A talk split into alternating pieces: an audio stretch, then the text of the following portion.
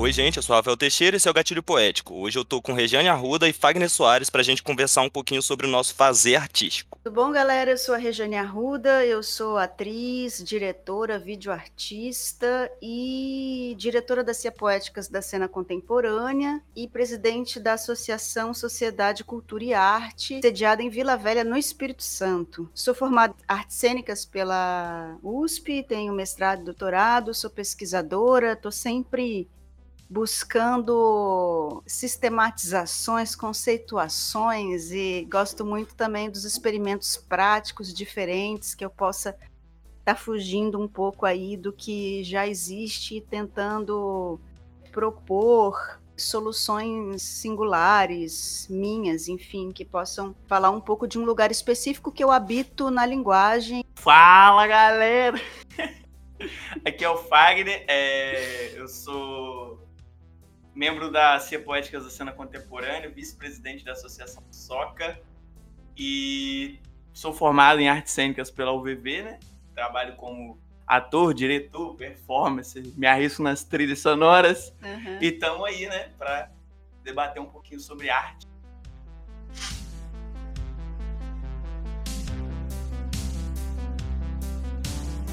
Esse episódio foi financiado com verba da Lei Aldir Blanc de Vila Velha.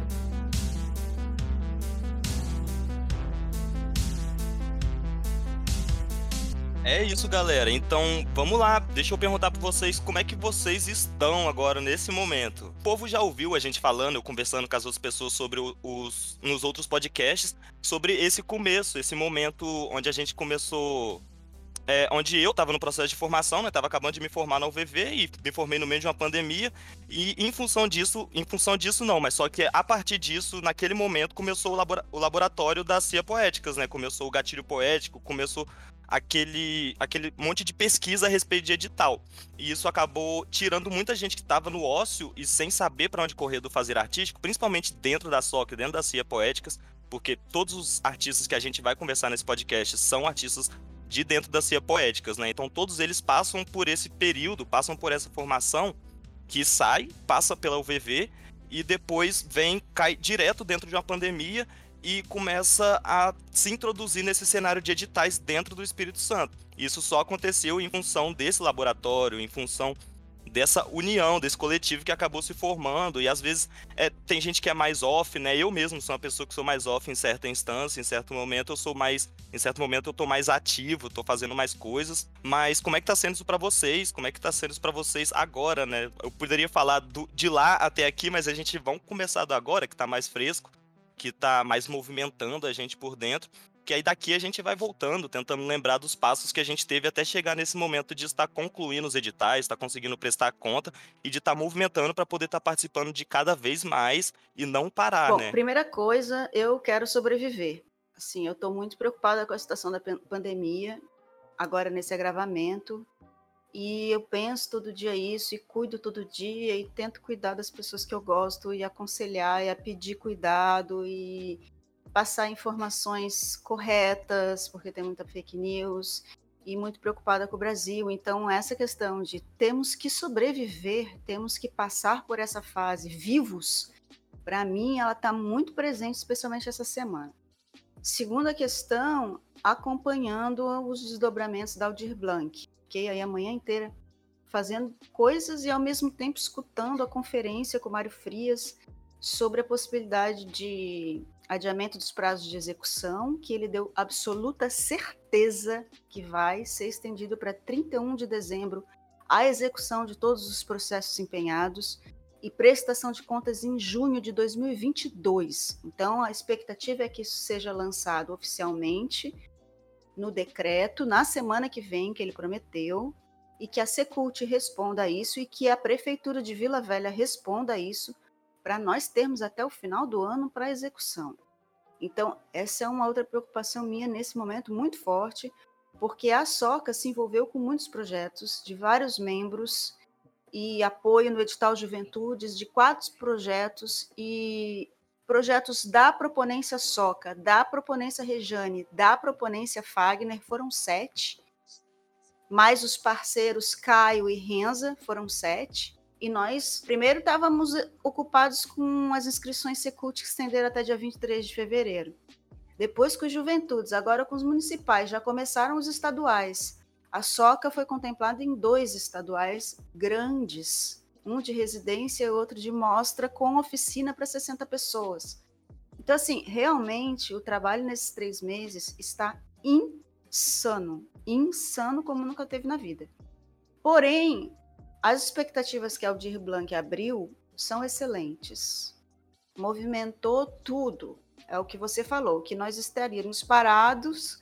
Não estamos. Estamos em movimento, estamos com esperança, estamos construindo, estamos bombando, estamos estruturando, estamos planejando, estamos projetando, estamos captando recurso, estamos refazendo, repensando, publicando, reolhando, reorganizando, reafirmando votos. Então, a Aldir Blanc, ela é um marco para nós e para a cultura brasileira também, mas falando de nós, ela é um marco para nós.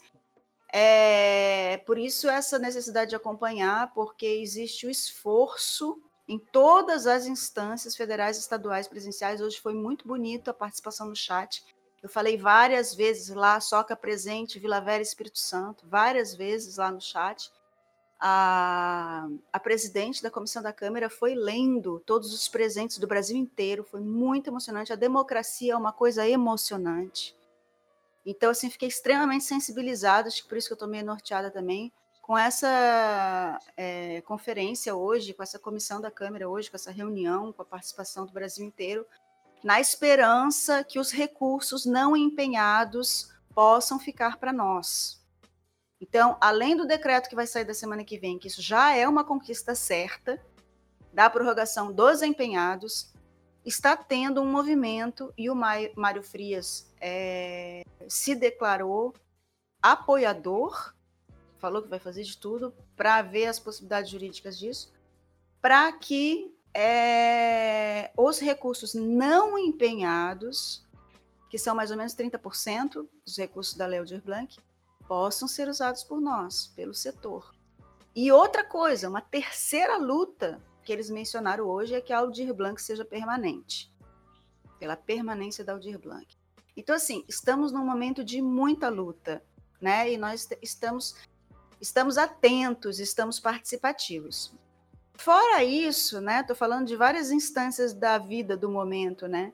Fora isso, a minha vida pessoal está uma loucura, porque eu sinto que essa pandemia, ela também nos proporcionou uma pressão pessoal tão grande, né? Assim, uma iminência do fim tão grande e um isolamento, uma ruptura da normalidade das nossas relações que nos força a rever uma série de coisas, a reconstruir uma série de coisas, a repensar uma série de coisas, a agir de, de outras formas, a buscar outros meios.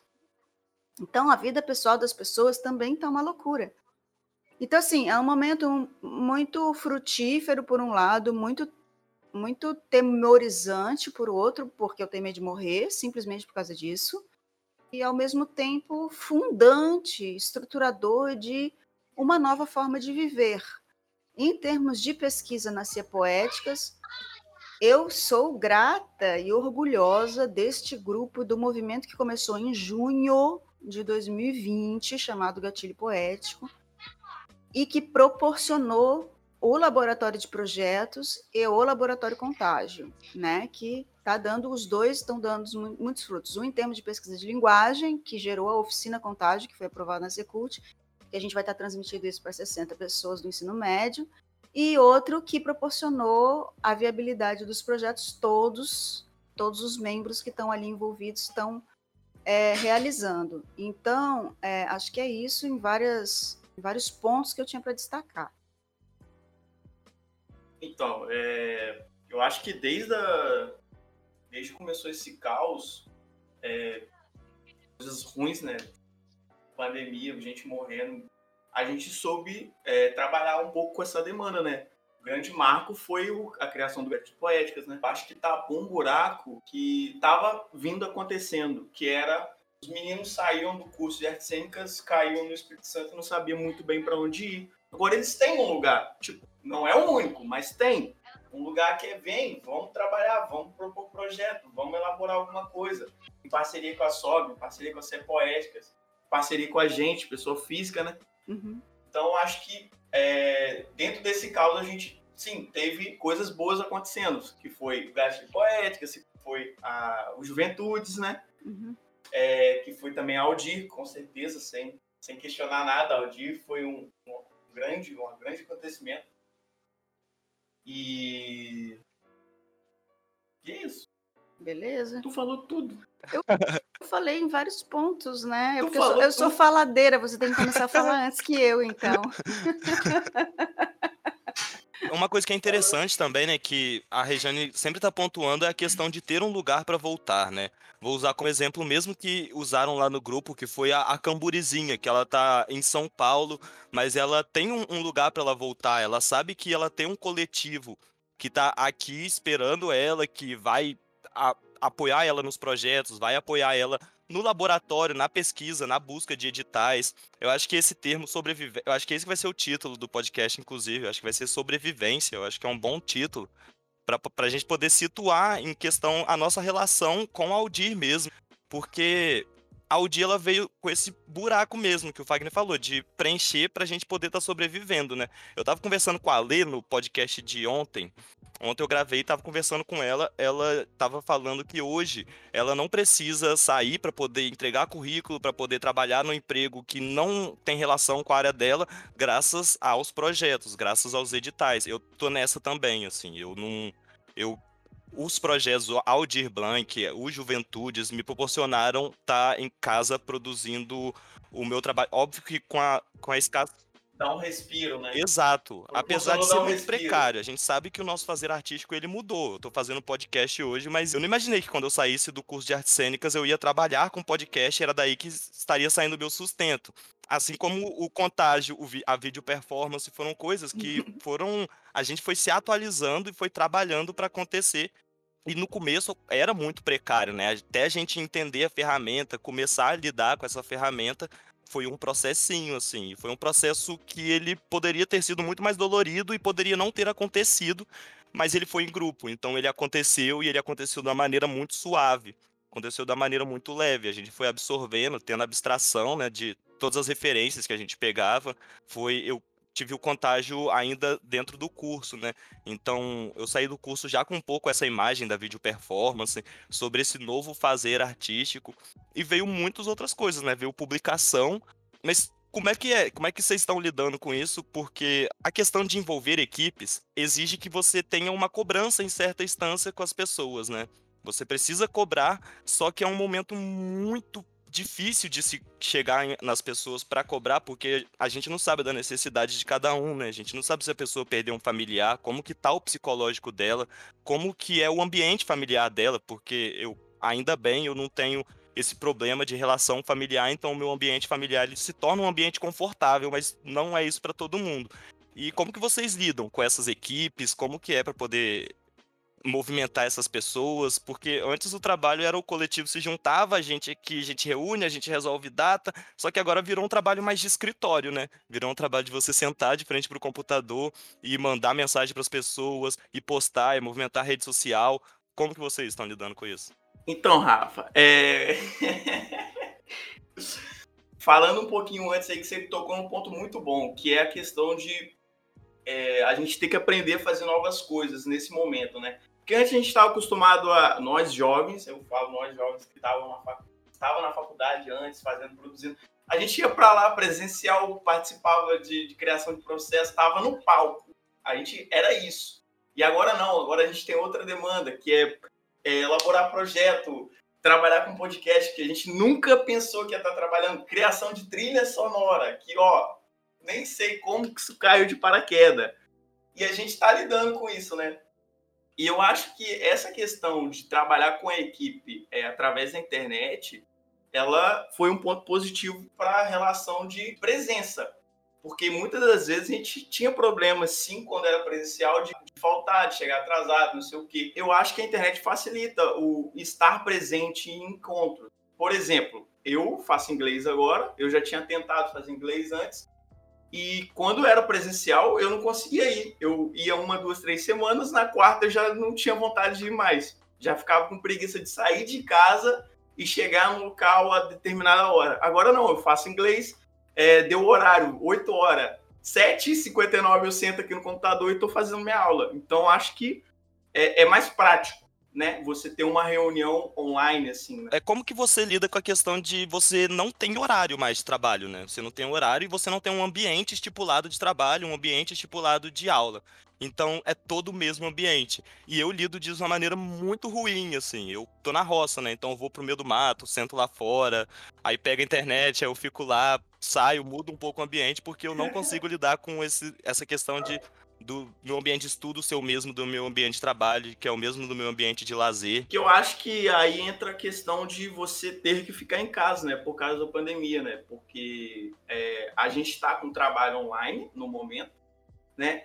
Mas é, se a gente tivesse com esse trabalho online em outra, outro período da, sem pandemia, a gente talvez não estaria tão assim aflito de ah, só estou em casa no mesmo lugar. Não, eu poderia sair, voltar para casa e ter meu trabalho em casa, né? que eu acho que é um ponto positivo. Então, é sobre a equipe e sobre o espaço, né? Sobre a equipe, eu acho que nem todos conseguem aproveitar da oportunidade do momento de estar tá participando do Gatilho Poético, são poucos, né? A Cia Poéticas, ela tem por volta de 20 pessoas hoje, e quem participa mesmo, mesmo do Gatilho Poético são sete, seis, né? às vezes com convite e tal, chega a 10. Mas não é nem metade do grupo. Então, eu fico pensando que é algo que se precisa pensar sobre, porque eu fico muito triste das pessoas perderem oportunidades. É assim, eu vejo que nós que estamos na frente dos projetos, nós tivemos muitos benefícios financeiros. E num momento onde a fome bate à porta, seria muito bom se os 20 membros estivessem engajados nesse movimento de conseguir verbas pelos editais. Então a gente vê as pessoas precisando de dinheiro, convida, incentiva, fala, às vezes até dá um puxão de orelha, puxa para dentro, mas não vai. Por quê? porque as pessoas não se veem nessa posição de propositoras de um pensamento, de um projeto, de uma sistematização. É a mesma dificuldade de fazer TCC, é a mesma dificuldade de fazer projeto, de escrever, de pensar, de estar na dianteira, de ser propositora.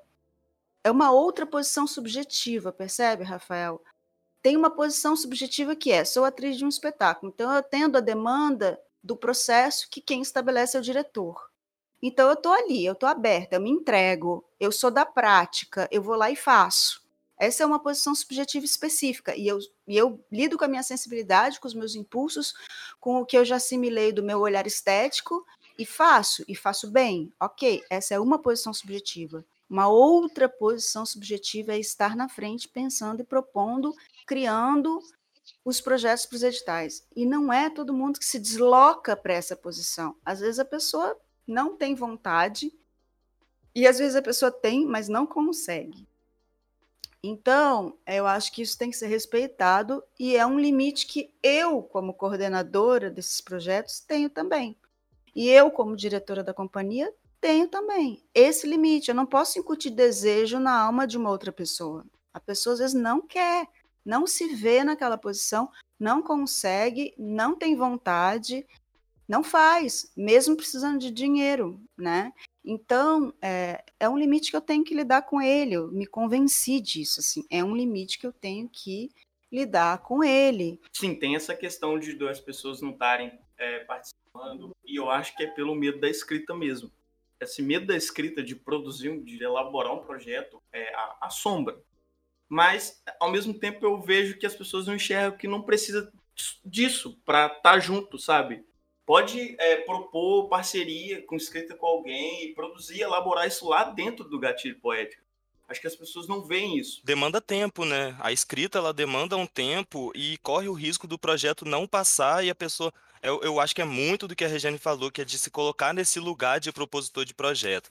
porque eu faço teatro há muito tempo, né? E eu me coloquei como ator é, quando eu entrei no curso de artes cênicas, eu comecei a me colocar como ator, mas eu fazia teatro desde os 10 anos, eu sempre tive no palco. Então, esse título, que às vezes é difícil de colocar em você mesmo, e a uhum. mesma relação aconteceu uhum. em relação ao podcast, que é de você uhum. se de eu conseguir me colocar nesse lugar de produtor de conteúdo. Então, uhum. a gente já parte da ideia de que vem de que existe uma prepotência nesse lugar de ter um conteúdo para estar produzindo na internet, de que esse uhum. conteúdo tem algum valor para alguém. Então, esse medo dessa, eu acho que é um pouco do medo da resposta, é um pouco do medo da falha, o medo do erro. Então, acho que passa dentro desses lugares assim que é da subjetividade. E eu acho também, Rafa, que as pessoas são um pouco individuais que é tão simples, é, é, tão simples não. É melhor você ter duas cabeças pensando um projeto do que uma. Certo? Uma, duas, três, você cola com seu amigo, sei lá, não precisa ser com a Rejane, com o Fagner, com o Marcelo, com o Rafael. Cola com quem você gosta. O Rafa cola com a Alexa lá, que eles estão juntos e produz. Porque uma, duas cabeças é melhor do que uma pensando, né? Eu fiquei muito feliz, por exemplo, que o Gabriel pegou Juventudes, porque o Gabriel foi um que fez sozinho. Fagner tem razão, a maioria dos projetos eles estão sendo feitos em dupla, né? Porque ajuda a coisa a caminhar, a pensar, a movimentar, a você ter segurança. Eu sou uma, eu escrevo o projeto, eu gosto, eu escrevo bem, só que eu sempre pergunto para o Fagner, eu sempre consulto o Fagner, eu sempre leio para ele, ele me dá uma resposta, conforme a resposta dele eu mudo tudo. Conforme a resposta dele, eu desisto, ou conforme a resposta dele, eu reafirmo e desenvolvo. Ou conforme a resposta dele, eu dou outra resposta e a partir daí eu consigo desenvolver. Então, esse caminho. É o diálogo. É o diálogo. O Gabi conseguiu sozinho, mas com a ajuda do coletivo lá, né, no chat. O Alberto também, às vezes, por exemplo, se isola. Né? Ele tem a turma dele lá para a criação artística na prática. Mas para o projeto, esse isolamento atrapalha ele. Então, é confiar ou em uma pessoa que você possa fazer dupla, ou de ir jogando as coisas lá no grupo para a gente ir movimentando, né? Mas sobre o espaço, que você perguntou também, que é outra questão importante. Eu tenho uma ambiguidade, porque eu morro de saudade de espaços externos, né? Eu morro de saudade do teatro. Eu sempre amei estar dentro de um teatro né? Assim, eu entro dentro de um teatro, parece que eu estou entrando dentro de uma igreja, aquela sensação de aquela sensação de amplitude de alma, assim, né? De que aquele é um lugar especial. Eu sempre senti isso desde criança. Então, eu, por mim, eu fico o dia inteiro, assim, eu chego antes, eu fico, eu fico semanas, meses. Eu amo né? Eu, eu amava dormir na coxia no meio do ensaio, quando os ensaios eram muito longos, eu tinha que esperar a cena seguinte, eu dormia na coxia. Eu adoro dormir em set de cinema. Set de cinema é um negócio que a gente espera muito. A gente espera muito, muito, muito, muito. E quando chamam a gente tem que ser na hora, né? Então, o que, que eu faço em set de cinema? Eu chego com o meu travesseiro e o meu saco de dormir. Eu arrumo um cantinho para mim com as minhas coisinhas, perto de uma tomada que eu posso botar meu celular, meu travesseirinho, meu cobertorzinho, minha mochilinha, meu lanchinho e durmo. Eu amo dormir em set de cinema. Então, são espaços que eu sinto muita falta. Eu amo a praça. A praça. Eu gosto de sentar num banco e observar as pessoas. Eu amo o espaço público. É, eu, eu amo a cidade, eu gosto de andar pela cidade. Me sinto bem, eu me sinto acolhida. Eu sou apaixonada por certas cidades, pelos centros das cidades. Então, eu sinto muita falta. Ao mesmo tempo, a pandemia trouxe para a gente uma perspectiva de cuidar do nosso espaço, de se sentir muito íntimo e muito acolhido dentro do nosso espaço. Agora, o nosso espaço íntimo virou o nosso espaço de trabalho também, que é o que você apontou, né? Sim. E aí, para mim, é um desbordeamento total. Eu, eu, se eu já não tinha horário antes, imagina agora. É tudo desbordeado, não tem limite das coisas, não tem hora de trabalhar e hora de lazer. É tudo junto, tudo misturado. Eu me perco nos tempos. De repente eu vou para o Instagram, Instagram me perco, passou duas horas. De repente eu esqueci uma reunião. De repente eu no meio da reunião vou lavar louça, de repente eu tô com duas reuniões ao mesmo tempo participando, e aí eu tiro o vídeo para trocar de roupa e, e, é tudo desbordeado, assim. Então é, é ruim isso, né? Essa, essa, essa perca dos limites de cada lugar. Eu estou na cama, depois estou no meio da reunião, dentro da minha cama. Não é bom isso, né? Seria melhor se a gente conseguisse organizar setores dentro da própria casa e tempos dentro da própria casa, mas Sim. eu não estou sabendo muito fazer isso. Não é, Rafa? Nossa, ia ser maravilhoso. A minha mãe tava querendo fazer um escritório ali pra mim. Ai, gente, só um segundinho, rapidinho. É, o Gabi, ô mãe, tá você tá muito é é no meio do podcast? É, cê... Não, É, eu ia falar aqui, então eu Tá sou organizado. é, você pega uma cerveja pra mim, Eu acho que Rafael. o Você tem o seu escritório escritório. organiza. Você tem o seu escritório em separado, você tem o seu estúdio em separado. É. Se bem que Lacan entra aqui e começa a lamber a gente, mas. Mas bem. ele nem aparece. Não. Mas ainda bem que eu sou muito privilegiado pela questão do podcast, assim, porque. Oi! Olha, gente, é minha irmã, gente. Minha irmã, minha mãe. Ah, tá. Eu vou dando um aqui. Mas é, eu sou muito privilegiado pela questão do podcast, porque eu, como eu faço essa, como eu tô conversando só com gente de dentro da soca, né? Ah, uma coisa que eu tenho que pontuar, gente, o gatilho poético que a gente tá falando é o grupo de laboratório de pesquisa, tá bom? Tem o gatilho poético que é o podcast, que é esse podcast inclusive, mas temos o grupo de Sim. laboratório de pesquisa e eu vou deixar aqui na bio link- o link das redes sociais dos nossos participantes. Aí qualquer dúvida, qualquer questão, qualquer apoio que você precisar de arte, qualquer coisa que você quiser, se você estiver no estado do Espírito Santo, é claro, você procura eles. Olha que engraçado. O Rafa, tipo, parece que ele tá fazendo um vídeo. Pois é, mas eu não consigo me organizar. Eu tenho que montar um personagemzinho, senão não dá. Eu também, eu tenho esse apoio visual. Então, eu ia falar que eu acho que a questão de ter um escritório em casa dá uma organizada assim, pô. Porque toda vez que eu tenho que fazer reunião, aula, eu sento aqui e é aqui que tô com minha roupa, pá. É. Se bem que ontem eu fui pra reunião com vocês sem camisa, né? Mas. Eu costumo botar um batonzinho e Ah. botar uma roupinha quando eu dou aula. Não, nem Quando eu dou, perdido. quando eu dou aula, eu tenho essa função, porque a instituição o Viver, ela é muito forte. Então, é, aí eu paro tudo, me comporto. Alô, normas da sociedade, nem tudo está perdido. Aí eu me comporto com a roupa bonitinha, o batom, tudo certinho, sem desvio de atenção. Eu estou ali dando aula, mesmo porque a minha aula está sendo gravada. Então, e mandada para a instituição todo dia. Então, ali sim, ali tem um limite para você ver como é possível, Rafa. Dentro dessa bagunça que virou a minha vida, se eu estou dando aula para eu viver, eu rompo tudo, desligo tudo, boto o batom, a roupinha, está sendo gravada e mandada para a instituição a minha aula. Você, Aí é uma outra você relação. tá fazendo inglês, Estou fazendo inglês. mas como?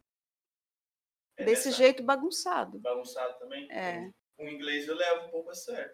É, eu tenho Não, é, eu me também. desconcentro muito fácil, eu não me preparo direito para o Rafa tá aula. fazendo francês, né? É, o meu francês eu levo um pouco a sério também. É. Eu sento bem organizado, aquele momento ali, eu preciso de um ritual, senão não funciona. O podcast, Isso, é o ritual, é o ritual. o, o podcast é co- por ser gente que eu conheço, gente que eu troco ideia, é só bate-papo mesmo. E bate-papo sobre arte, então pra mim é livre. Então eu me sinto bem à vontade, porque eu, eu a- também acho que isso é um conteúdo muito melhor, assim. Porque quando eu comecei a ouvir podcast, eu só fiquei no podcast porque eu me identificava com as pessoas que estavam falando. Elas tinham as mesmas dúvidas que eu, tinham as mesmas questões que eu. Fala, é gente como a gente, né? Não é aquele, aquele lugar estipulado de produtor de conteúdo. O produtor de conteúdo pode ser o seu vizinho, padeiro ali. O produtor de conteúdo pode ser a dona que cuida da horta. As pessoas que estão passeando na praça, estão observando as outras pessoas na praça, podem ser um produtor de conteúdo sobre as pessoas na praça. Só que daí ter esse entendimento, ter toda essa, essa coisa, é, é um processo, é um processinho, assim. Sim.